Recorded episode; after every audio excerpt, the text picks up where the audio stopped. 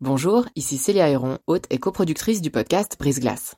Avant de vous laisser plonger dans votre nouvel épisode, je voulais vous parler de Y'a m'expliquer, une toute nouvelle série audio du temps dédiée aux intelligences artificielles. Deux fois par mois, dans Y'a m'expliquer, Grégoire Barbet tentera de démystifier les enjeux posés par ces IA et reviendra sur les principales actualités qui les concernent.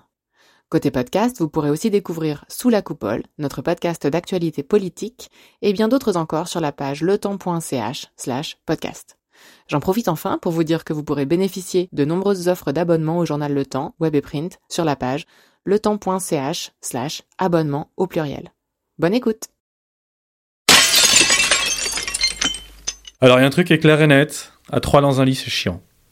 Dormir à trois dans un lit, c'est chiant. Voilà, il y a des choses que tu apprends, genre, euh, euh, voilà, la polygamie, c'est sympa, mais alors il va vraiment falloir construire des lits. voilà, ça aussi, construction sociale. Construction matérielle, nous avons créé des lits pour des couples. Nous n'avons pas créé des couchages pour la possibilité d'être plusieurs. Bienvenue dans Brise Glace, un podcast du temps qui s'intéresse à tout ce qu'on n'ose ni dire ni demander aux gens qui nous entourent. Faik, il a 30 ans, il vit à Lausanne, et il a toujours su que l'amour en duo ne lui conviendrait pas. Pourquoi être deux quand on peut être au moins trois? Aujourd'hui, il est la troisième roue du carrosse, il partage la vie sexuelle et amoureuse d'un couple, et il nous parle de ses délicates tentatives pour initier ses anciens partenaires au polyamour, de ses doutes, et aussi d'une construction sociale oppressante pour quiconque tente d'y échapper. Il faut savoir que j'ai fait mon coming out en tant que personne homosexuelle. À l'âge de 18 ans, j'ai une première relation avec un homme, euh, et puis ça a été un peu le déclic. Et à partir de là, ben, j'ai jamais vraiment été en couple longtemps. Ça a toujours été passager, ça a été euh, plusieurs mois, mais je n'ai jamais dépassé les stades d'années. Sortir de l'exclusivité, c'est une notion qui, a, qui est jamais sortie de mon esprit. Je l'ai toujours construit de façon émotionnelle, mais ça a pris un peu plus de temps, jusqu'à plus ou moins maintenant où j'ai réussi à mettre des mots. Mais euh, par contre, d'un point de vue sexuel, euh, c'est quelque chose que j'ai toujours voulu et j'ai toujours aimé. J'ai toujours voulu euh, expérimenter à plusieurs, j'ai toujours aimé l'idée même qu'il n'y ait pas qu'une seule personne sur le plan sexuel.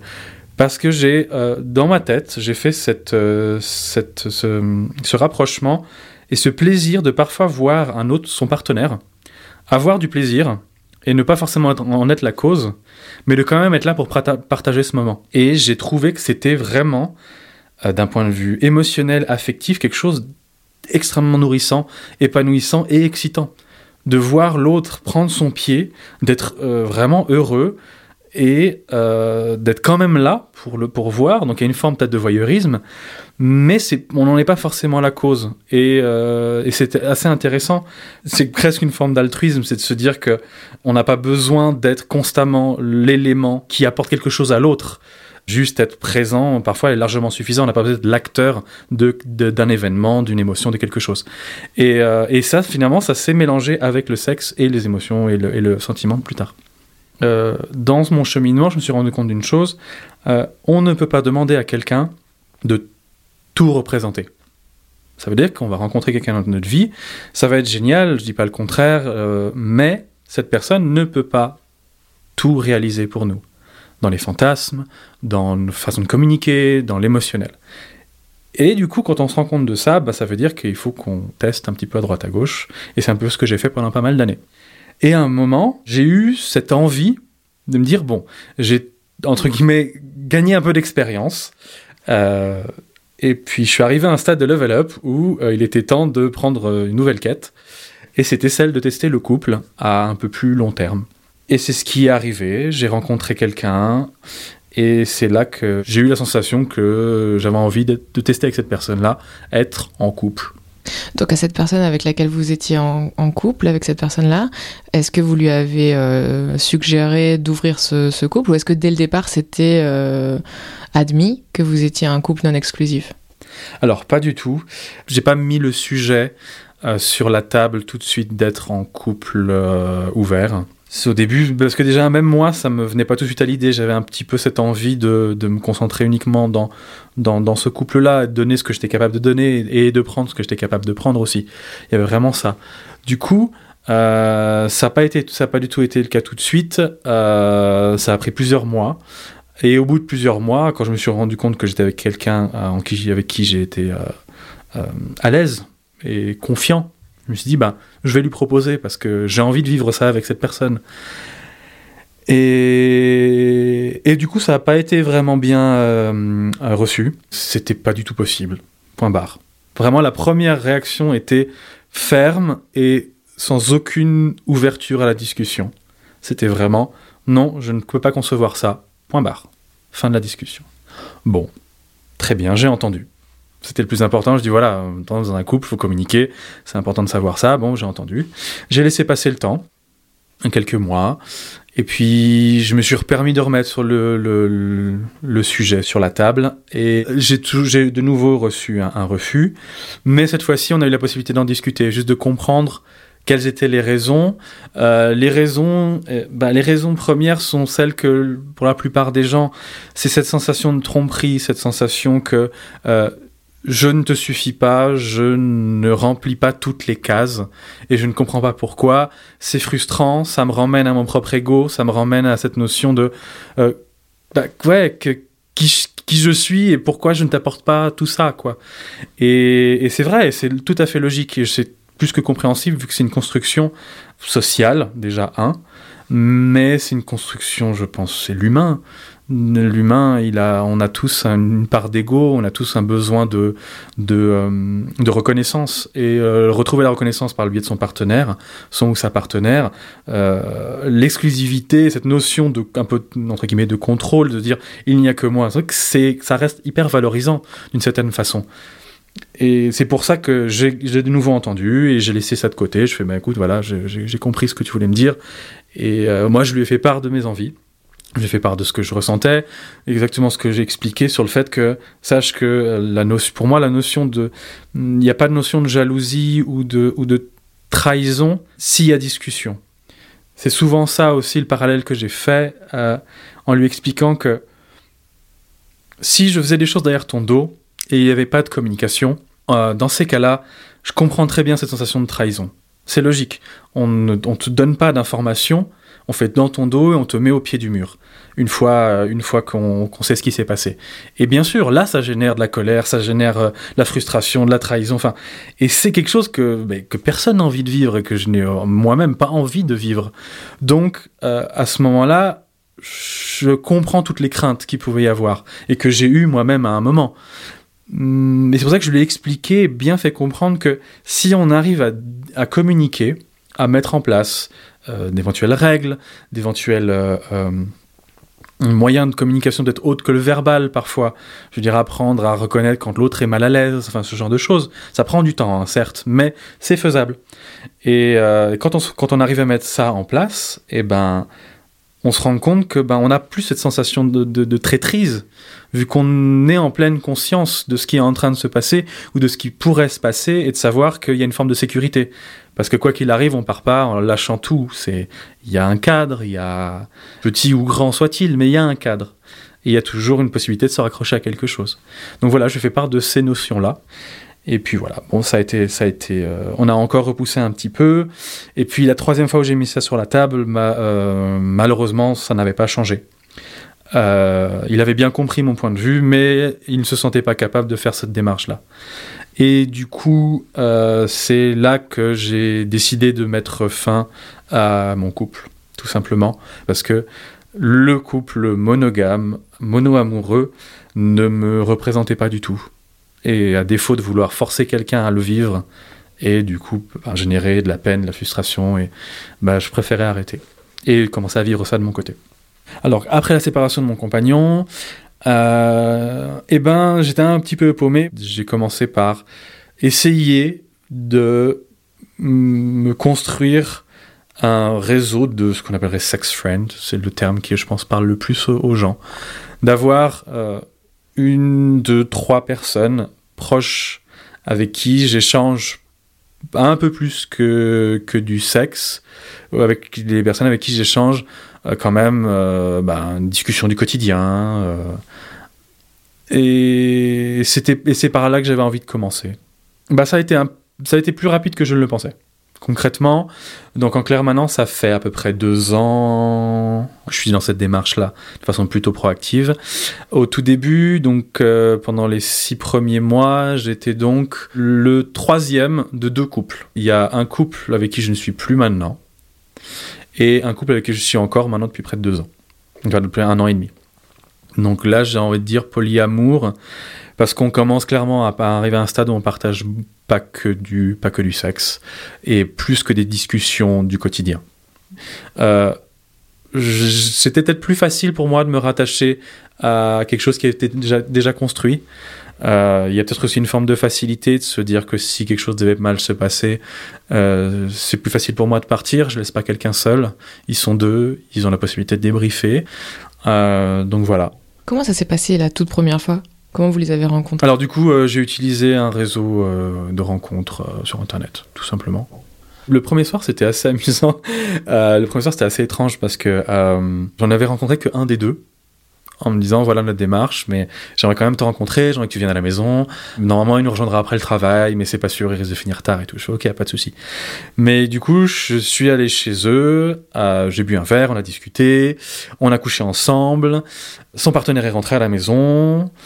Et puis, je sais pas, l'ambiance était, était faite de façon à ce qu'on s'est arrêté un moment, on a juste bu un verre et on s'est relancé en fait là-dedans.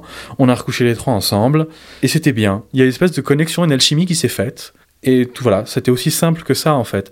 C'est vraiment cette notion, voilà, notion d'alchimie et de et de et d'échanges hormonaux, c'est un truc qui me parle de plus en plus. Il y a vraiment cette sensation de connexion, de de toucher, de d'odorat, de, de qui fait qu'on se sent tout de suite à l'aise. Le corps ne se met pas en mode défense. On n'a pas de crispation, on n'a pas de.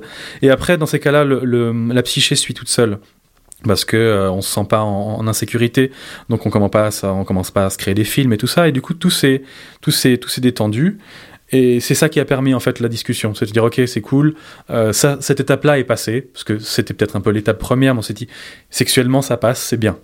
Euh, le peu de discussion qu'on a eu, on, on était suffisamment confortable, donc ça veut dire comment on avait la possibilité de communiquer. Et du coup ces deux étapes-là étaient franchies pour commencer quelque chose. Le but c'était pas de se mettre la pression, il fallait se voir quand on avait envie de se voir. Alors l'avantage c'est que la connexion était bien passée, donc on avait envie de se voir. Donc on se voyait en général une fois par semaine. Euh, voilà, en général, on s'envoyait en l'air, euh, on s'arrêtait, on discutait. Euh, moi, je leur posais des questions. J'étais un petit peu, je faisais un petit peu mon, enquête entre guillemets. mais, voilà, j'étais, j'avais, envie de comprendre et de savoir pourquoi ils l'avaient fait, quelle était leur démarche, parce que c'est ce que j'avais envie de faire aussi. Est-ce qu'il n'y a pas ce moment un peu gênant où, en tant que la personne qui débarque dans un couple, on se demande le moment où on doit se partir Est-ce qu'on dort à la maison Est-ce qu'on prend le petit déj le lendemain Est-ce qu'on part euh, juste après Il n'y a pas ce, genre de questions qui se posent? Alors il y a vraiment, il y a vraiment genre de questions qui se posent complètement du euh, euh, est-ce que je suis qu'un simple bancu? Dans ces cas-là, je, je, pars. Mais le seul moyen, comme d'hab, c'est la discussion. C'était étrange, mais j'ai posé la question tout simplement. Euh, j'ai fait bah voilà, euh, bah c'est soit euh, j'ai un train, j'ai j'ai euh, un leb dans pas longtemps, soit bah je reste et puis on regarde ce que ça donne. Et puis les deux on fait bah reste, voilà. Alors il y a un truc qui clair et net, à trois dans un lit c'est chiant. Dormir à trois dans un lit c'est chiant. Voilà, il y a des choses que tu apprends, genre voilà, la polygamie c'est sympa, mais alors, il va vraiment falloir construire des lits. Hein. voilà, ça aussi, construction sociale. construction matérielle. Nous avons créé des lits pour des couples. Voilà. Nous n'avons pas créé des couchages pour la possibilité d'être plusieurs. Il y, a un marché de niche là. Il va y avoir un marché de niche. Je vais pitcher Ikea, on verra. Enfin, je vais pitcher les. Voilà. Je pitcherai les, les, euh, les, euh, les producteurs de de meubles. Mais euh, voilà, c'était un, un, peu c'était un peu rigolo. Euh, mais mais, mais ça s'est bien passé. Donc le lendemain matin, il n'y avait pas ce côté, euh, il n'y avait pas de sensation de, de gêne le lendemain matin. Ça aussi, c'était, c'était tout s'est fait plus ou moins naturellement. C'est ça que j'ai trouvé chouette. Vous avez parlé de cadre. Euh, est-ce que vous pourriez euh, délimiter un petit peu ce, cadre? Dans quelle mesure est-ce qu'il y a des concepts qui rentrent dedans, euh, d'autres qui sont pas du tout abordés? Comment est-ce qu'on le définit? Alors, les cadres sont définissables que sur l'instant. en général. on peut mettre des, envie de dire des grandes lignes. C'est comme pour tout, on peut mettre des grandes lignes. Le premier cadre, c'est le consentement mutuel. C'est le cadre à mettre dans toutes circonstances. Pas que dans le polyamour, mais là clairement c'est le consentement mutuel c'est la ligne directrice et à partir de là tout se rajoute en fonction de ce qu'on veut faire. Si on a envie de partir en vacances et euh, eh ben il va falloir se le poser un moment. C'est c'est euh, est-ce qu'on part ensemble? Est-ce qu'on prend la même chambre? Est-ce que euh, moi dans mon cas vu que je suis le troisième est-ce que j'ai ma chambre séparée? Euh, ça, c'est que des choses à mettre en place. De nouveau, euh, on a un problème, on a un problème de construction sociale, euh, économique, et euh, on se retrouve dans un hôtel, demander une chambre pour trois. Il y en a un qui va se retrouver avec le lit du bébé, quoi, ou le lit de l'enfant ou de l'adolescent. Alors que concrètement, non. Euh, il faudrait un lit trois places ou alors, il existe quand même des chambres où c'est plusieurs lits, lits simples séparés. Mais même là, c'est absurde parce qu'il y a un moment où on va y avoir, euh, on va avoir une envie de coucher ensemble et du coup, on fait quoi? On rapproche les trois lits avec des creux au milieu. Donc, il y a plein de choses comme ça qui sont, qui sont assez. Il y a encore plein de choses à, changer. Donc, c'est difficile de mettre un cadre parce que on n'a pas encore la possibilité non plus de, pouvoir le réaliser entre guillemets. Euh, donc ouais, c'est des questions, c'est fou, mais la, ouais, la discussion c'est un petit peu le seul moyen et au fur et à mesure. Euh, le consentement mutuel fait que euh, si on essaie de le, de le prendre en compte, ça veut dire que ça nous laisse l'opportunité de rechanger le cadre à tout moment. Voilà, on part en vacances, ok, on est enfin en vacances, euh, bah finalement être à trois dans la même chambre ça marche pas euh, on se marche dessus euh, c'est pas confo c'est compliqué. Euh, ok dans ces cas là ben on essaie de voir une autre façon. Est-ce que est-ce qu'on revient au coup des trois lits séparés ou est-ce que on, prend une troisième chambre une deuxième chambre? Est-ce qu'on crée un tournus est-ce que un soir voilà on dort tous ensemble dès qu'il y en a qui en a marre il a qu'à aller dans l'autre chambre pour dormir? Enfin il y a aussi ça les notions de confort. On a tous un confort différent on le voit bien dans un couple il y en a qui aiment dormir les deux sous la même couette d'autres couettes séparées. Il euh, y en a qui dorment en cuillère, d'autres faut surtout pas se toucher pendant la nuit parce qu'ils crèvent de chaud et on n'en peut plus. Enfin, que ces choses-là. Donc malheureusement, bah, tout, doit, ça, tout doit se faire au, au, au même moment, sur l'instant. Ça demande, on a, ça demande un peu d'effort, mais, mais on est censé le faire pour, pour plein d'autres choses. Donc euh, au final, euh, j'ai plaisir à faire cet effort-là en tout cas. Après, il y a une question un peu bête, mais bassement logistique. Mm-hmm. C'est pas un peu compliqué niveau calendrier? Parce que, ok, il y a les calendriers Google euh, qui aident un petit peu, mais euh, déjà, je pense qu'il y a la plupart des gens qui sont en couple se disent qu'ils ont à peine le temps de, de voir leur euh, conjoint s'ils travaillent, s'ils font des études, etc. Mhm. Comment on fait en fait? Eh ben, c'est long. Et puis ça prend du temps, ça prend de l'organisation. Euh, faut pas tomber non plus dans le calendrier Google. Euh, où euh, bon, alors on se voit le mardi en, en 8 euh, à 13h et de tel temps. Non, je pense pas. Il va, il va falloir garder une forme de spontanéité, mais euh, oui, ça va demander de l'organisation, mais on le fait pour tout en fait. On le fait pour tout et aussi, bah, c'est là que je reviens au fait de travailler sur soi à quel moment dans notre vie, quelles sont nos priorités. Et du coup, je fais ce parallèle, euh, et je fais vraiment ce parallèle aussi avec l'amitié et la hiérarchisation. On a plusieurs amis. On, aime, euh, ça se compte souvent sur les doigts de la main, mais on a de l'affection pour nos amis. On a de l'affection pour nos parents. Un parent a de l'affection pour son enfant, a de l'amour pour son enfant. C'est des façons d'aimer différentes, claires et nettes, et l'implication n'est pas la même d'un point de vue corporel ça c'est sûr. Mais si on est capable de segmenter comme ça, entre guillemets, notre amour, il n'y a pas de raison qu'on puisse pas le faire avec de multiples partenaires. Euh, et puis bon, une chose en entraînant une autre, euh, euh, mon agenda faisait qu'il y avait des moments où j'étais plus libre et un des trois était aussi beaucoup plus libre. Du coup, on a fini par se voir même quand le troisième n'était pas là.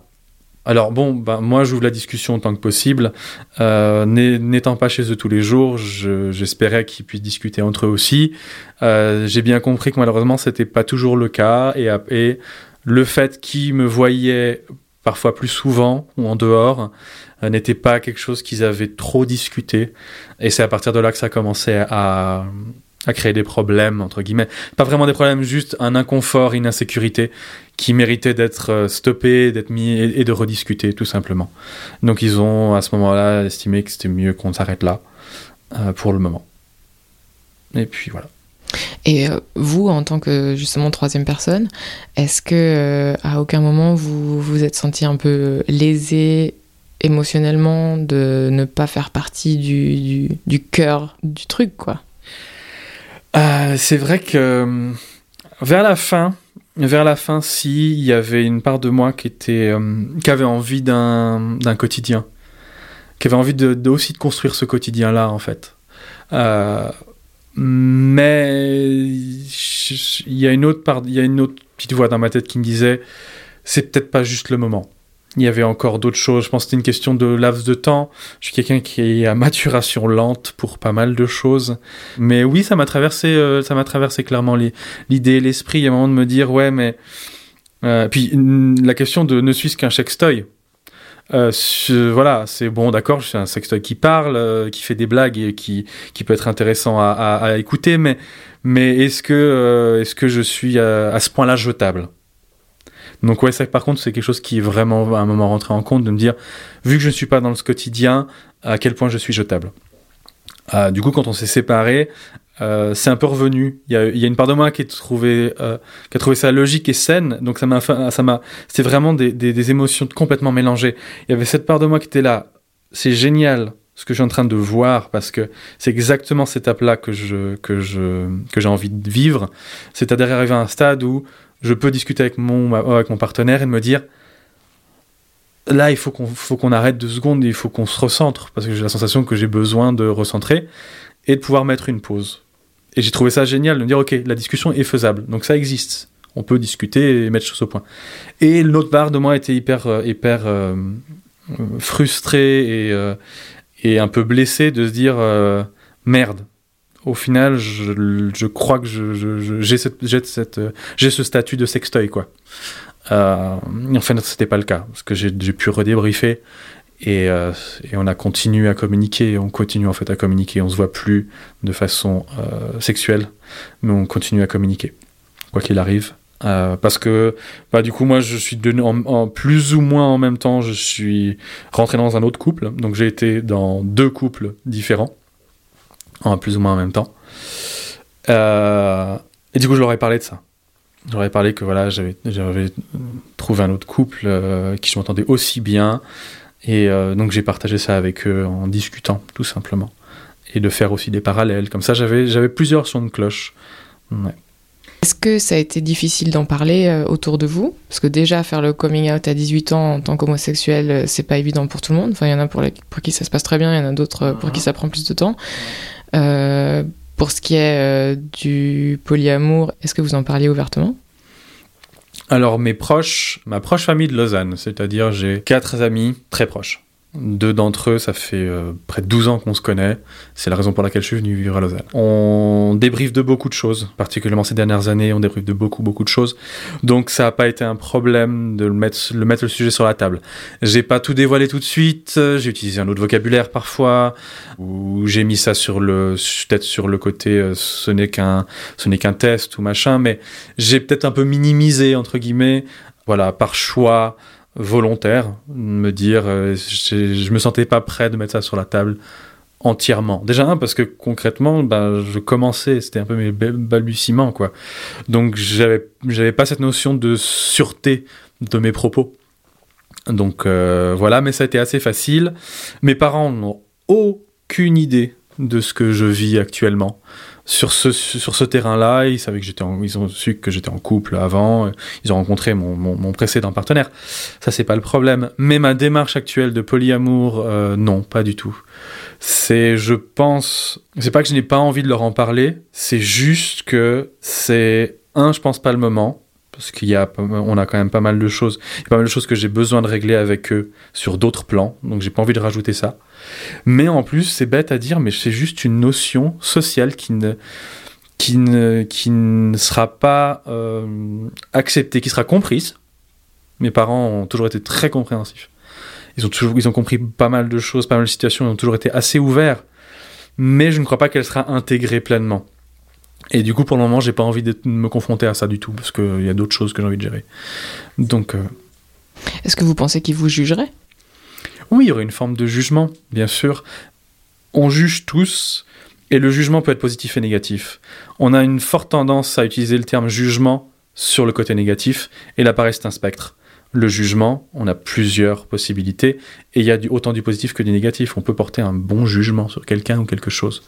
Donc euh, là, je pense que le jugement serait pas complètement négatif, mais il y aurait une crainte, parce que je pense que ça a l'air d'être quelque chose de, de très parental, chose que je ne connais pas et que j'ai pas, mais dès qu'on voit son enfant euh, tester de nouvelles choses, euh, euh, se rend compte qu'il bouscule des codes sociaux, tout de suite, on a cette crainte de dire mais face à quoi il va être confronté, à quel point ça va être difficile, parce que on est tout, être humain, on a, a, galéré pour se construire, et on se rend compte que c'est pas simple pour tout le monde. Donc il y a aussi ça, ouais. Cette notion de jugement, je pense pas qu'il va être trop mauvais. Il va juste être ça va être plein plein de questions aussi, auxquelles je me sens pas encore prêt de répondre. Est-ce que vous pensez qu'il y a un tabou qui subsiste autour de, des relations euh, non hétéronormées exclusives? Totalement. il y a clairement un tabou sur la, le polyamour, euh, les couples ouverts et la polygamie. Là, on est dans une totale construction sociale, ça c'est sûr et certain. Il y, a, plusieurs facteurs. Le premier, c'est plus simple à gérer ça paraît absurde à dire, mais c'est plus simple à gérer socialement, dans une société assez conséquente, de mettre des cases et de forcer les gens à les suivre. Parce que du coup, on a la possibilité de gérer une masse beaucoup plus facilement quand on sait vers où elle se dirige et vers quoi on va les diriger.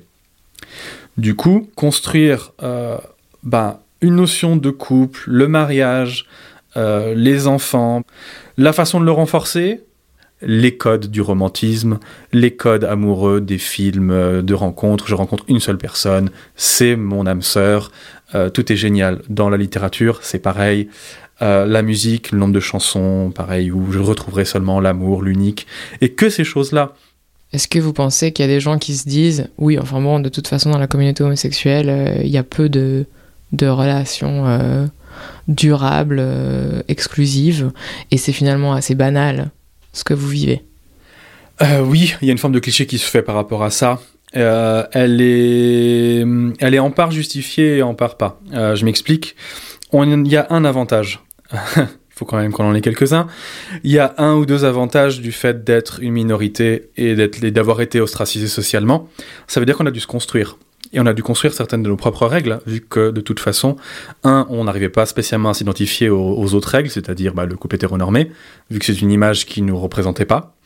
Donc il a fallu en construire de nouvelles. Et du coup, en construisant, en cherchant et en vivant au quotidien, eh ben il y a des possibilités qui se sont ouvertes à nous, vu que socialement on n'était pas tous bloqués dans le même carcan. On a pu ouvrir de nouvelles réflexions, pu ouvrir de nouvelles portes et la possibilité ben, de la polygamie et du polyamour était, je pense aussi, une des questions qui s'est posée peut-être plus rapidement chez nous que chez d'autres. Après, c'est pas le cas chez tout le monde, et c'est pas forcément une, une, généralité. Euh, il y a qu'on soit euh, hétéro, euh, gay, bi, lesbien, trans, enfin, il y a ça change rien. On, peut très bien s'épanouir complètement dans une, dans une monogamie, c'est pas du tout le problème.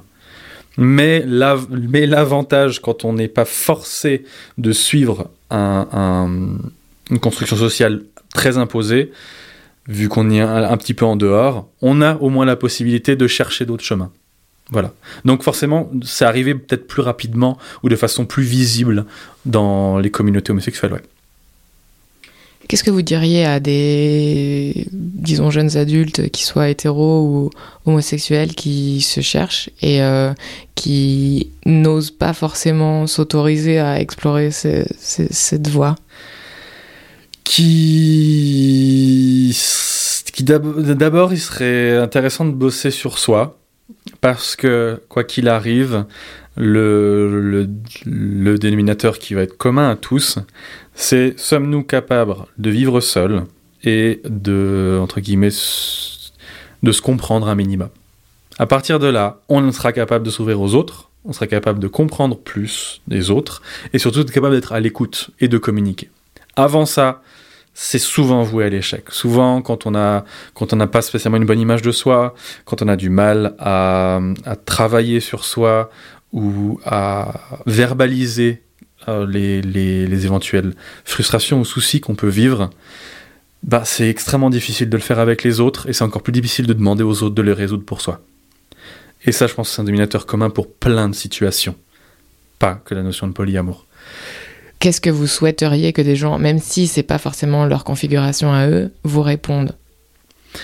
Bah, tout simplement euh, qui me demandent euh, bah, si ça va bien, comment se passe le quotidien. En fait, que les, que les questions qu'on pose aux autres, qu'on les formule de la même façon en estimant que c'est pas un changement aussi drastique que ça. C'est-à-dire que qu'il y ait une forme de en fait moi ce que je trouvais intéressant c'est qu'il y ait une forme de curiosité mais pas dans le jugement négatif et l'envie de pointer sur les défauts d'une situation pour se rassurer, mais plus la curiosité de se dire Ah, c'est quelque chose de différent, je le vis pas, mais j'aimerais juste comprendre ou savoir un peu plus ou tout simplement et de voir que quand on en parle, bah, tu as l'air comme moi concrètement, physiquement, enfin je veux dire, il n'y a aucune raison qu'on soit à ce point-là différent et de bien le vivre et juste de comprendre qu'on peut très bien le vivre. C'est juste que si c'est pas ta construction, ou, euh, ou pas encore, allez savoir, euh, ben c'est pas grave. Mais juste être euh, plus une ouverture à la compréhension, plus que ce serait ce que je demanderais. Et vous en êtes où là, sur le point sentimental, sexuel? Alors, sur le plan sentimental, c'est un peu compliqué. Je reviens d'un voyage aux États-Unis. Ça a changé énormément la donne parce que euh, j'ai rencontré des personnes euh, qui ont répondu à pas mal de certaines de mes attentes émotionnelles. J'ai rencontré une personne euh, avec qui ça s'est très très bien passé. J'ai eu une relation affective qui était extrêmement intense. Euh, je lui ai tout de suite, tout de suite expliqué ma, ma, situation, que j'étais que j'étais le troisième d'un couple, que de toute façon ma construction sociale et amoureuse se ferait vers une ouverture. Et c'est une démarche qui lui a pas mal parlé en fait, qu'il lui-même n'avait pas forcément vu comme ça. Tout de suite est parti dans la notion dont je parlais précédemment du euh, non-dit trahison, et quand je lui ai expliqué la notion de discussion, et du coup, euh, ça lui a fait comprendre que euh, c'était une opportunité qui pouvait être intéressante. C'était une, une vision de partenaires euh, multiples qui était assez, euh, assez parlant pour lui. Et en fait, ce qui était particulier, c'est que juste avant de partir, j'ai rencontré quelqu'un avec qui j'ai plus ou moins eu la même affinité. J'ai rajouté le sexe en plus par contre. Mais avec qui j'ai exactement la même affinité. Et c'est vraiment là en fait que je me rends compte que ma démarche est la bonne. J'ai autant d'affection pour les deux. Les deux je leur donne, j'ai eu envie de leur donner exactement euh, la même chose aux deux en fait. J'ai voulu leur partager exactement tout ce que j'avais. Euh, j'étais prêt à donner, hein, pas tout comme ça sur la table tout de suite, mais ce que je veux dire, c'est que émotionnellement, j'étais prêt à transmettre et à communiquer tout ce que j'étais prêt à faire en fait. Et, et j'étais prêt à recevoir d'eux aussi énormément. C'est là que je me suis rendu compte que c'est totalement faisable, c'est clairement possible, qu'on peut aimer et vouloir partager beaucoup de choses avec plusieurs personnes. La jalousie, vous connaissez pas vous? La jalousie, je connais, mais je l'ai jamais vécu de façon intense. Ça doit être propre à, ça, ça, je pense que c'est propre à chacun. Euh, j'ai jamais vécu la jalousie de façon intense. J'ai toujours eu, euh, on a, je pense qu'on on, on l'a tous à certains niveaux et on en revient à la notion de spectre. Euh, chez moi, le spectre est, vraiment pas si large que ça pour la jalousie. C'est ça, ça j'ai, il y a des moments où, j'aurais eu envie euh, d'être plus présent ou, euh, ou de vivre ça. Mais y a, je crois qu'il y a une trop grande part de moi qui est hyper optimiste. Je crois que c'est toujours ça qui aussi m'a permis d'avancer quoi qu'il arrivait. Je suis suffisamment optimiste pour me dire que c'est pas grave parce que euh, peut-être que le lendemain je vais vivre quelque chose de bien meilleur. Et euh, souvent c'est le cas ou euh, pas forcément meilleur mais tout aussi bon en fait. Et c'est le cas en fait. Il y aura toujours un rapprochement à un moment ou à un autre et il y aura toujours un déséquilibre. Et ça c'est pour le cas de plein de choses. Une, référence qui choque en général quand je la mets sur la table mais pourtant elle est si parlante. Des parents ont plusieurs enfants. Ils ont tous un préféré c'est vrai, c'est une réalité. Hein. Ça ne veut pas dire que les autres ne les aiment pas, ça n'a pas ça n'a rien à voir. Mais il y a toujours une connexion avec quelqu'un qui va être plus forte que l'autre. C'est obligé. malheureusement. Parce qu'il y a plein de facteurs qui font que euh, on va avoir euh, quelque chose qu'on retrouve plus chez un que chez un autre. Et en amour, c'est pareil. Et dans le polyamour, c'est pareil. Il est possible que pendant peut-être quelques années, euh, à 3 ou à 4, je sais pas, la notion de 4 me parle aussi, mais pour l'instant, à 3, c'est ce que je vis, donc c'est un peu les, les bases que j'aime. Mais il y a un moment où on va être plus rapprochés l'un l'autre. peut-être un peu moins que le troisième, et c'est quelque chose qui va naturellement tourner en fait. Donc du coup, la seule chose qu'il faut avoir conscience, c'est plutôt ça. Et de se dire qu'à tout moment, il est possible que ça évolue. Et de se dire qu'est-ce qu'on va faire à ce moment-là, comment ça va shifter. Euh, après, euh, je sais pas, euh, c'est vrai que ça paraît utopique, mais le seul moyen, c'est de, toute façon pour l'instant, ça va être de le vivre. Mais, mais oui, je pense que c'est tout à fait possible. Et sur le long terme, moi, je me vois concrètement dans plusieurs années être dans, un, une situation de polyamour, clairement.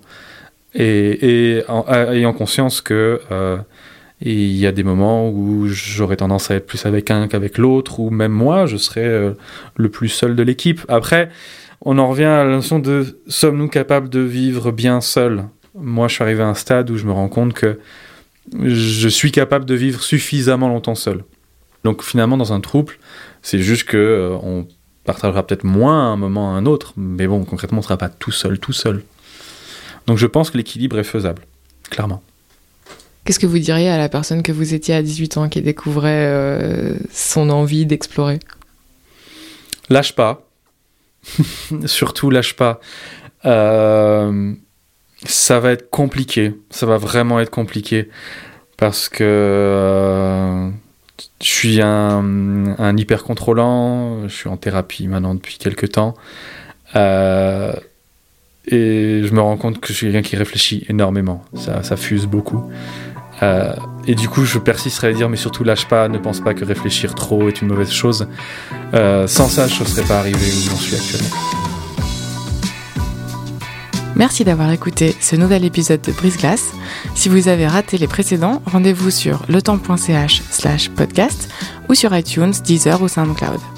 Je suis Célia Héron. Cet épisode a été produit en collaboration avec Virginie Nussbaum et monté par Jonas Monet. Si vous aimez Brise Glace, n'hésitez pas à partager ce podcast sur Facebook et Twitter et à nous noter sur iTunes. À dans 15 jours!